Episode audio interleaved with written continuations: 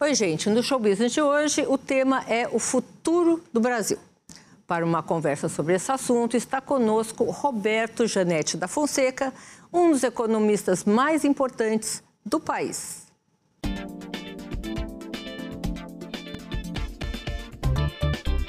Além da vasta atuação no setor privado, ele foi secretário executivo da Câmara de Comércio Exterior no governo Fernando Henrique Cardoso e diretor de Relações Internacionais da Fiesp. Vamos falar agora com Roberto Janete da Fonseca, um dos economistas de maior peso no país. Boa noite, Roberto. Boa noite, Sônia. É um prazer estar aqui com você. Bem-vindo. Vou começar com uma pergunta básica, né? O que você acha do furo do teto de gastos? É um episódio lamentável, Sônia. Eu acho que perdeu a credibilidade da disciplina fiscal que nós precisamos ter para melhor estabilidade macroeconômica do Brasil. Porque o teto do gastos, ela dava uma segurança de, de gasto público, de limite de gasto público, que é, criava no mercado uma sensação é, de credibilidade do governo do ponto de vista do equilíbrio das suas contas, ou seja, não vai gastar muito mais ou mais do que arrecada.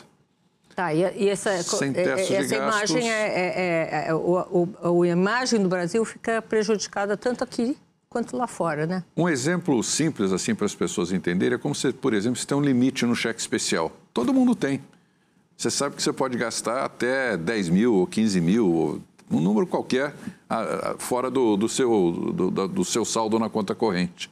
Se você passa desse limite e gasta quanto quiser, fica um descontrole, um cheque em branco. É isso que o governo está fazendo. Diz assim, agora nós temos cheque em branco, vamos gastar quanto quiser. Agora, uh, você é contra o auxílio? Claro que não.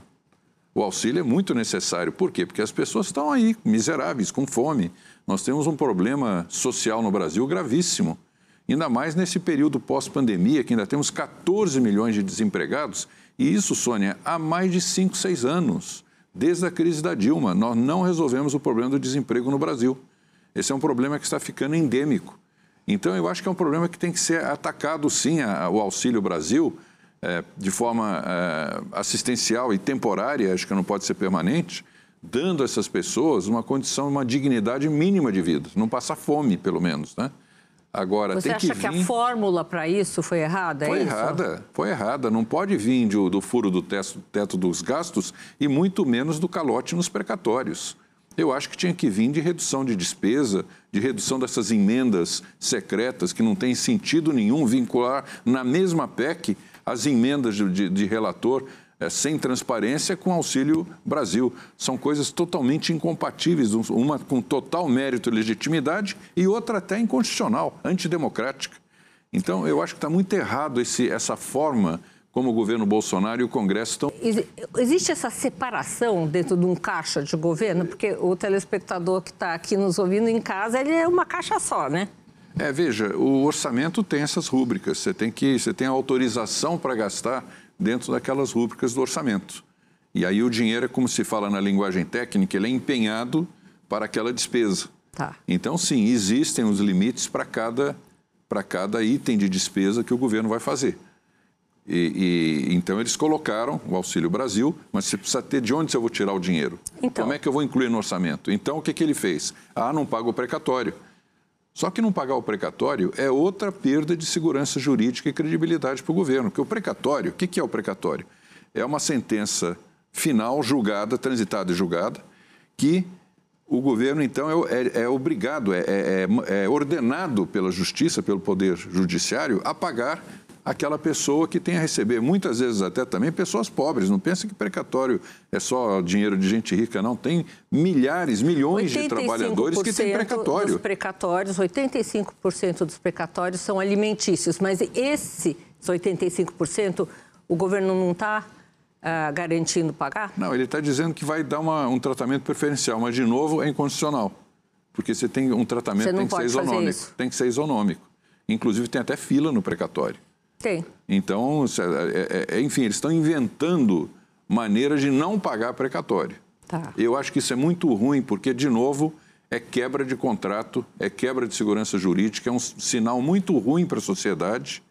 Quer dizer, o, o, a relação do governo com o cidadão, contribuinte, Aliás, esse nome contribuinte é um nome até meio esquisito, né? Porque ninguém faz por contribuição, pagamento de imposto. É, imposto é imposto. É imposto. Né? Imposto. É, é, imposto. Mas o contribuinte, ele, quando não paga, ele tem multa, tem é, é, bloqueio de conta, penhora online, etc. Quando o governo refis. não paga, o governo simplesmente diz: olha, não vou pagar vota uma lei para mudar, quer dizer que não é obrigado a pagar e descumpre uma ordem do, do Poder Judiciário. Isso, do nível até institucional, é muito ruim. Por isso que cria intranquilidade, incerteza no mercado, aí sobe a taxa de câmbio, sobe a taxa de juro, volta a inflação, isso tudo, porque o câmbio transmite para a inflação, você entendeu? Então, isso tudo traz componente. Por que, que a inflação está mais alta no Brasil do que em outros países? Não é só pelo aumento dos preços das commodities, não. É também pela incerteza, pela intranquilidade, pelo conflito que tem sido quase que permanente entre os três poderes e entre o Estado e os cidadãos. Qual outro caminho, fora os precatórios, é, você, você usar os precatórios para isso, existe é, é, para o governo conseguir pagar esse auxílio. Uh, você vê dentro do, do, do, do, orçamento alguma coisa que possa ser feita? Você consegue acelerar as privatizações? Não sei, de onde sai esse dinheiro? Porque as pessoas não podem morrer de fome também, não, né? Mas não há nenhuma dúvida a respeito disso. Eu acho que o Auxílio Brasil é uma prioridade. Como poderia... Mudou o nome, mas poderia ser o Bolsa Família, poderia ser auxílio emergencial.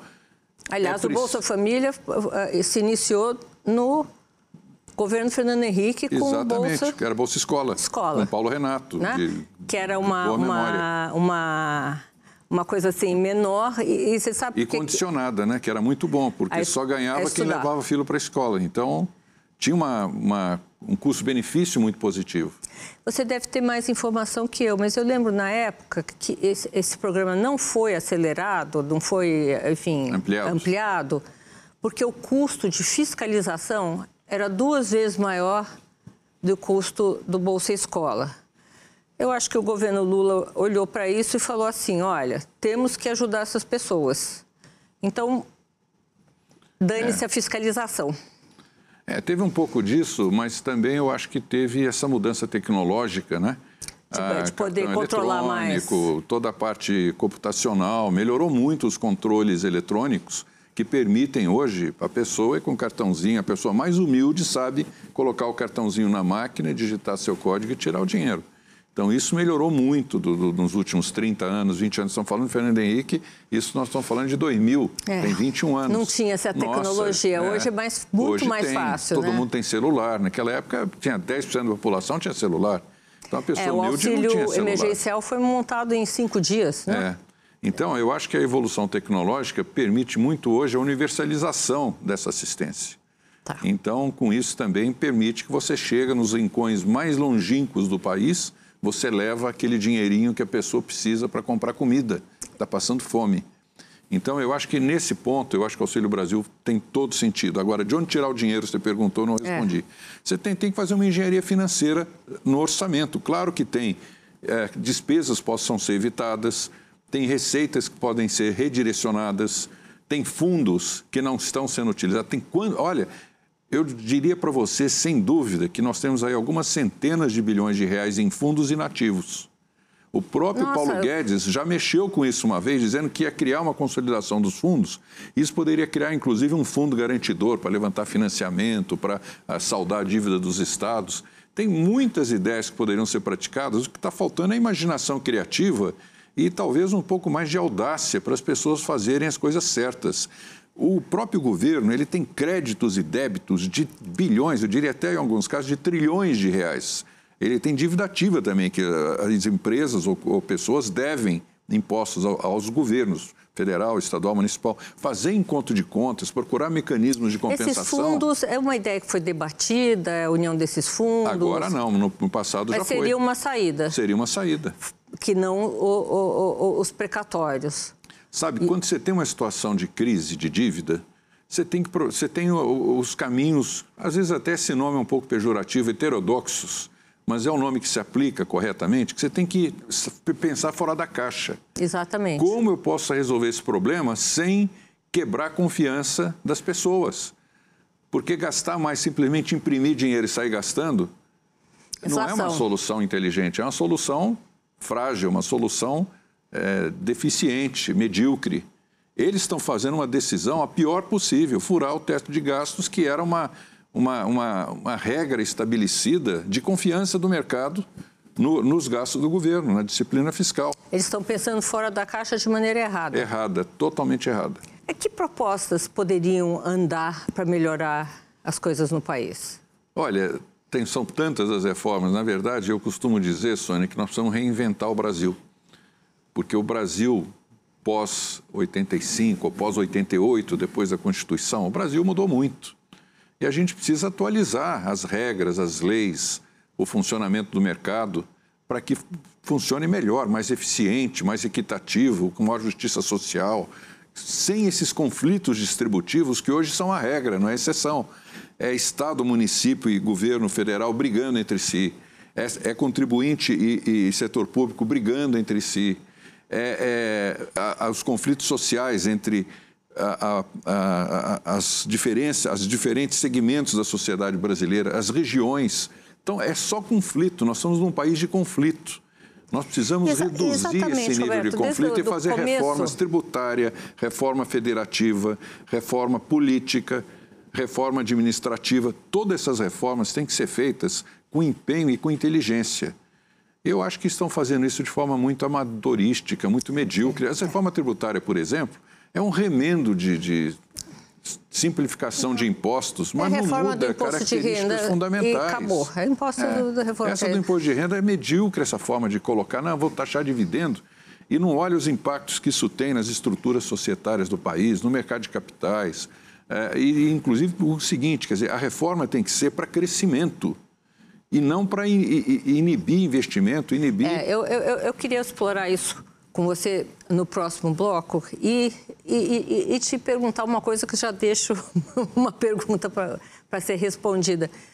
É, desde o início da minha vida profissional, que fazem muitos anos, eu ouço isso. Precisamos de uma reforma tributária, reforma administrativa, uma reforma... E não anda.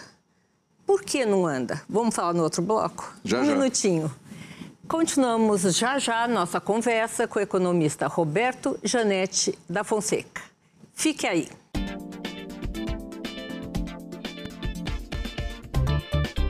Voltamos agora com o nosso entrevistado, o economista Roberto Janete da Fonseca. Roberto, minha última pergunta no último, no último bloco, nesse primeiro bloco, foi: nós precisamos, há 40 anos, das mesmas reformas que até hoje não foram feitas. O que, que acontece? É, eu acho que a gente não tem tido, primeiro, boas lideranças, né? Perderam a oportunidade de fazer essas reformas. Eu digo até, Sônia, que se as reformas não forem feitas no primeiro ano de mandato, a partir daí ela se torna mais difícil. Também ouço esse desde o É, mas sempre dia. foi assim, sempre, sempre, foi assim. E, infelizmente, por negligência, por falta de vontade política e até por uma, um instituto que eu acho muito errado, que é da reeleição. Porque muitas vezes as reformas não são populares, as reformas mudam regras que às vezes alguns ficam é, magoados, é, fazem oposição, cria polêmica. Então, o governante prefere manter uma situação de status quo, porque ali há quatro anos vai, ser, tem, vai ter reeleição e começa essa história da reeleição. Reeleição foi um grande erro do Fernando Henrique. Desculpe, ele mesmo já admitiu. Ele mesmo já admitiu, é, então eu falo, concordo plenamente. Só que eu falava desde o início, tá? Quer dizer, porque muitas vezes as pessoas. Eu era crítico desde o início, reeleição não dá certo. E, e eu vi que a própria eleição de 98, eu fui muito crítico a ele. Teve uma pessoa, um colega seu, que me perguntou assim: eh, Janete, quem que você votou em 94? Eu falei assim, votei no Fernando Henrique com muito entusiasmo. E quem que você vai votar agora em 98? Falei, vou votar no Fernando Henrique de novo, só que sem entusiasmo. Porque o sem entusiasmo é que eu vi que a campanha política da reeleição estava toda torta. Exatamente, mas também não, a gente não consegue mudar isso, né? esse instrumento. A gente não tem, tem que... Faz parte da reforma política. Reforma acabar política... com a reeleição. Exatamente. E, e tornar, enfim, o, a, todo, todo o espectro político mais racional. Não tem cabimento, é uma vergonha você ter 30 partidos. Essa, é, é, essa, esse mercantilismo político que nós temos no Congresso, isso é uma vergonha. Eu falo com os estrangeiros, eu lido muito com estrangeiros, que sempre fui em comércio exterior. Eu falava com muito orgulho do Brasil, Sônia. Hoje eu tenho, às vezes, momentos de vergonha, porque as pessoas perguntam, sabem, né? Hoje a informação é muito mais disponível e ela falou, mas como é, por que, que acontece isso no Brasil? Eu tenho que dizer, é, pois é, infelizmente é assim que está acontecendo. Então nós, nós temos que recuperar a imagem do Brasil e o orgulho de ser brasileiro. Roberto, você já acha que a Constituinte de 88 ela foi feita de uma forma a engessar a administração e as possibilidades do Brasil? É, veja só, a Constituinte de 88 ela se instalou ainda numa visão de um Estado é, patrimonialista e generoso, e, e, e, ao mesmo tempo é, poderoso no sentido de intervir em várias áreas da atividade econômica. No momento em que o mundo estava em rápida transformação. Exatamente. O, o, o, o, muro de Berlim caiu dois anos depois. Margaret Thatcher, na Inglaterra, estava fazendo uma revolução liberal estava é, entrando o consenso de Washington, a reestruturação da dívida externa, o plano Brady. Se, se fosse dois ou três anos depois, quem sabe seria uma Constituição uma muito melhor. Muito diferente, Nós olhamos, no, como se fala sempre, nós olhamos no retrovisor e não, para o para-brisa. Então ela está desatualizada. Sabe, eu olho para a Constituição e a gente pensa assim, puxa vida, é, será que a gente tem que cumprir essas regras, nesses detalhes, porque ela foi muito detalhista, muito minuciosa. É uma Constituição que ingessa, sim, porque você cria é, várias restrições à atividade econômica, à atividade é, até cultural, enfim, tem todas as. as você ingessa o orçamento inteiro. Ingessa. Então, eu acho que. O governante deu tem pouca liberdade. Pouca liberdade e muita e, e, é muito muita obrigação. muita obrigação. Muita obrigação que às vezes também não é mais eficiente. Eu né? preferia, né? sim, quer dizer, como cidadão brasileiro, preferia uma Constituição mais leve, mais objetiva, com menos. A subjetividade é das coisas mais graves que tem, porque aí dá para interpretação. Por isso que tem tanto, tanto litígio judicial no Brasil. A interpretação do subjetivo é que gera o litígio. Um acha uma coisa, outro acha outra. E aí fica a discussão sem fim, 10, 15 anos no judiciário para dizer quem tem razão. É, é, é muito difícil. Eu, eu, eu é, é uma vez peguei um. É, fui para Brasília almoçar com um ministro do Supremo Tribunal Federal e, por acaso, voltei com outro. E esse ministro do Supremo Tribunal tinha me dado uma notícia que eu tinha colocado na, na, na coluna que eu faço no Estadão e eu perguntei para esse ministro outro, né? Falei, escuta, essa, é, é, essa decisão foi a mais acertada? Ah, poderia ter sido decidido justamente ao contrário. Eu falei, então qualquer coisa pode ser qualquer coisa? Pode, pode. Eu conheço casos em que a decisão foi totalmente arbitrária e muitas vezes na, na visão fiscalista né, do governo federal, especialmente a Receita Federal, impondo ao, ao, ao Supremo Tribunal o risco ao erário público quando a causa era 100% a favor do contribuinte. Então, acaba a justiça sendo interpretada ao sabor do momento. Cara, Roberto, o que, que, eh, que, que nós precisaríamos para realmente tocar as coisas necessárias para frente? As eleições estão aí, 2022 está aí na, na, na, já no, no, no, cronograma final, né? Tá menos de um ano das eleições. Tá, o que está parecendo é que vai ser um fla-flu, Bolsonaro e Lula. E está se procurando muito essa terceira via. Quais são as características que uma pessoa de terceira via deveria ter para poder justamente arrumar essa bagunça?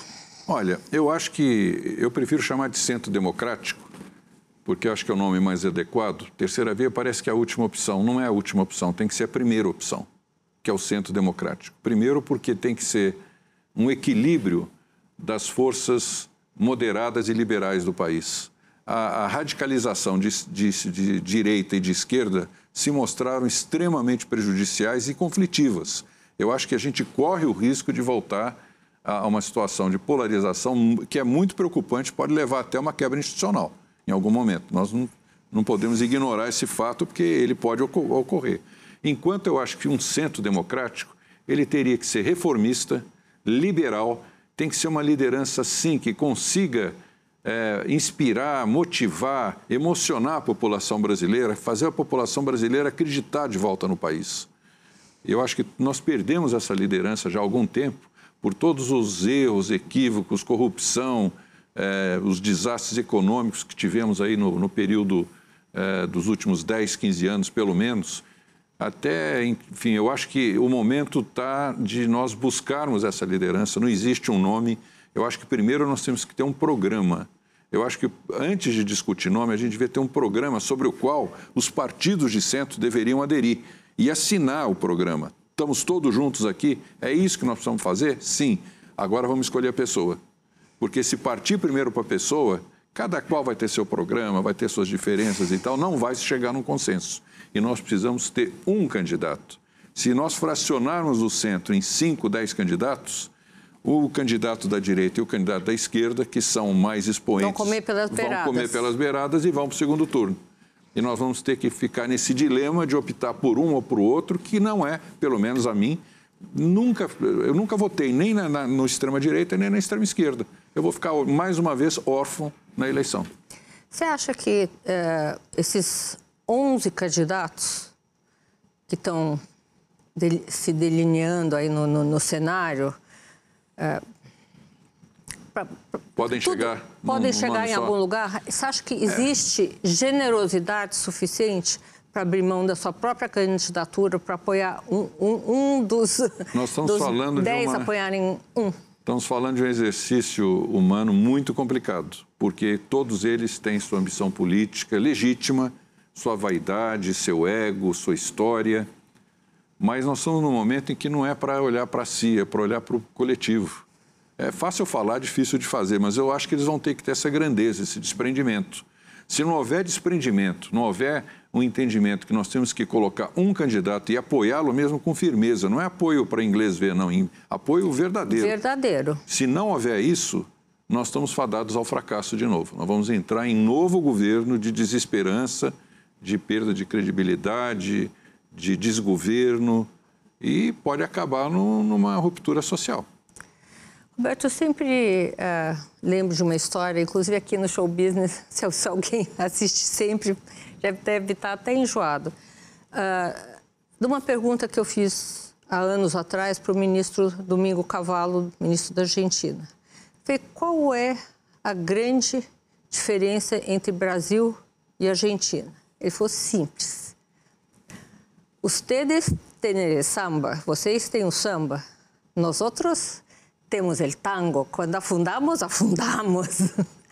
E ustedes que quando afundamos, afundamos. E vocês que têm o samba, vocês nunca afundam, mas nunca vão muito para cima. É assim, o país está acabando, aparece alguma coisa para salvar.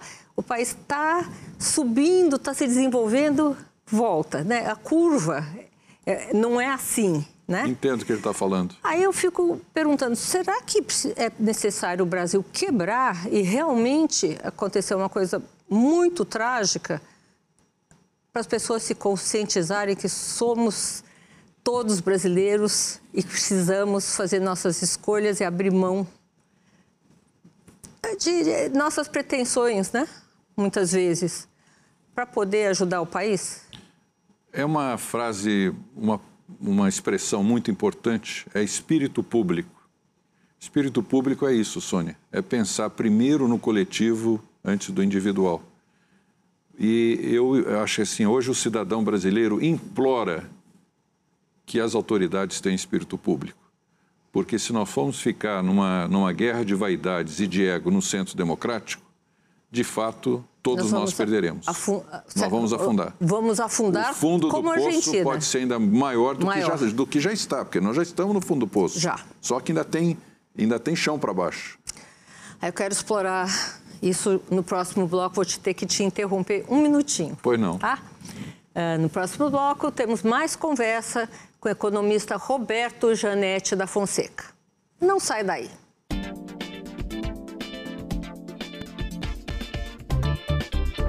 Olá, voltamos com o nosso entrevistado, o economista Roberto Janete da Fonseca. Roberto, estamos conversando no último bloco sobre espírito público. Um, o Brasil, talvez por efeito dos tempos de ditadura, não sei o que, que aconteceu, mas esse espírito ficou um pouco envergonhado. Né? Não, não, não é uma coisa é, muito disseminada. Como é que a gente pode trazer isso à tona? Conscientizar que cada voto é importante, que cada pessoa, que o coletivo é muito importante. Eu acho que é um processo cultural, Sônia. Eu acho que o país passou por uma fase muito negativa de perda desse conceito de espírito público e de entendimento é, do, da, da, dessa relação eh, do governo com o cidadão. Por isso que eu acho que, de novo, eu, eu repito essa, essa questão, eu acho que o governo não é uma coisa abstrata é, que faça para si mesmo a, a gestão do, da coisa pública, tem que fazer para o povo. O povo paga os impostos e não recebe os serviços adequados de volta. Então, essa é a grande reclamação, vamos dizer assim, que a gente tem nesse conceito da relação Estado com, com o nosso telespectador tem que se conscientizar disso, que ele tem um poder no voto, né? Claro. Que ele precisa. É a hora do voto que ele vai ter a, a, a, vamos dizer assim, a qualificação do serviço que ele vai receber de volta. Se ele votar num governo irresponsável, é, inconfiável, o que, que ele vai ter de volta? Vai ter mau serviço público. Ele não vai ter água em casa, vai ter crise de energia, vai ter inflação, a caristia vai, vai corroer o salário. É, então, é, é, é, assim, o resultado da eleição, é, de certa forma, vai criar uma, uma, um vínculo com o que ele vai ter de volta pelo imposto e, pela, e, e, pelo papel que ele tem na sociedade. Então, se ele não pensar no coletivo, ele pode até pensar em si mesmo para ter um voto consciente, né? Eu acho que assim, a, a questão do espírito público tem que ser recuperada tem aquela famosa frase do Kennedy, que eu achei que uma das melhores frases de político da história: não pergunte o que você pode fazer, o que o país pode fazer por você, mas o que você pode fazer pelo país. Enfim, é, lembra se dessa frase um famosa? Perguntasse né? é. isso. Pois é, porque eu acho assim, eu, por exemplo, dentro da minha modéstia de atua, atuante como economista e empresário, eu dediquei é, três anos da minha vida lá na, na, na Camex, é, no governo Fernando Henrique, e trabalhava 12, 14 horas por dia. Você lembra disso? Porque eu, eu via que eu tinha que fazer o comércio exterior, não era por. por, por... E você fez muito. Para fazer o quê? Para gerar emprego, para gerar renda, para gerar desenvolvimento. A gente tem que pensar no seguinte: o objetivo é gerar de desenvolvimento, crescimento econômico e emprego. Essa é a única solução para os países serem prósperos, para a sociedade ser justa e ter melhor qualidade de vida. Não há outra solução. Então, você tem que ter, na visão do setor público, o cumprimento dessa missão. E Agora, nem sempre isso acontece. Uh, Roberto, um, eu senti na classe empresarial durante essa pandemia que a ficha caiu, né? Porque uh, empresário não, não tem que ser assistente social, assistente social não tem que ser empresário, cada um tem o seu papel. Mas se a iniciativa privada não contribuir, ninguém vai sair. A COP está aí para todo mundo ver. A COP 26. Quem que está carregando a COP 26? É a iniciativa privada. Os empresários. no mundo. É. No mundo, né? É, vai, vai ter que cair a ficha que, olha, tudo bem, pago imposto, não fazem direito com o meu imposto, eu vou ter que dar mais. Ô, Sônia, cada vez mais a sociedade civil se organiza. Exatamente. E, de certa forma, substitui. E, aliás, isso é muito bom, é saudável. Substitui o papel do Estado. Você não precisa ser é, tutelado pelo Estado em todas as suas iniciativas. A gente tem que depender, e seria bom cada vez menos depender do Estado. Então, quando a sociedade civil se organiza e é capaz de formular suas propostas, se organizar, dizer o que nós queremos do Brasil é isso. Ah, mas o Estado não pensa assim. Não importa, o Estado não é o dono do país. O dono do país somos nós, o povo brasileiro. Então, em relação ao meio ambiente, isso ficou muito claro. Exatamente. Nós não concordamos com a política de meio ambiente do governo federal, vamos fazer a política nossa e, e, e levar, e levar pra, ela. Pra, pra, levar ela e vamos, inclusive, executá-la. As empresas estão fazendo o chamado ESG, Environment Social Governance, no mundo de inteiro. forma voluntária. E aqui no Brasil, de forma voluntária. Exatamente. É, nós mesmos no LID já temos um grupo lá de ESG que é fantástico. As empresas cada dia anunciando. Estamos fazendo isso, estamos fazendo aquilo, estamos melhorando aqui, estamos reduzindo poluição, estamos conservando floresta. Estamos... Então, cada um mostrando a sua capacidade de inovar, de qualificar, de melhorar a sua atuação em relação ao país e à sociedade. Isso é muito bom. É, que, que é, os países desenvolvidos aprenderam que o Brasil ainda não aprendeu? É uma boa pergunta, me faz refletir. Eu acho que essa, essa atuação é, da sociedade civil que nós estamos falando há pouco, muito recente no Brasil, já é mais madura nesses é. países desenvolvidos. Eu acho que lá a, a sociedade é muito mais organizada para atuar de forma independente. Aqui nós somos ainda muito dependentes de governo. A gente espera que o governo faça por nós, ou nos oriente, ou nos leve pela mão. Não, vamos tomar o nosso caminho sozinho e vamos cada vez depender menos do governo. Ao mesmo tempo, eu acho que as democracias também têm que ficar mais maduras. A nossa ainda tem momentos de recaída. Agora mesmo, né, não precisamos dizer, no governo Bolsonaro tivemos vários momentos de briga entre os poderes, de questionamento, de provocação. Isso tudo não é bom. Isso não aconteceu um pouco nos Estados Unidos, mas na Europa é, a coisa é mais tranquila, mais equilibrada.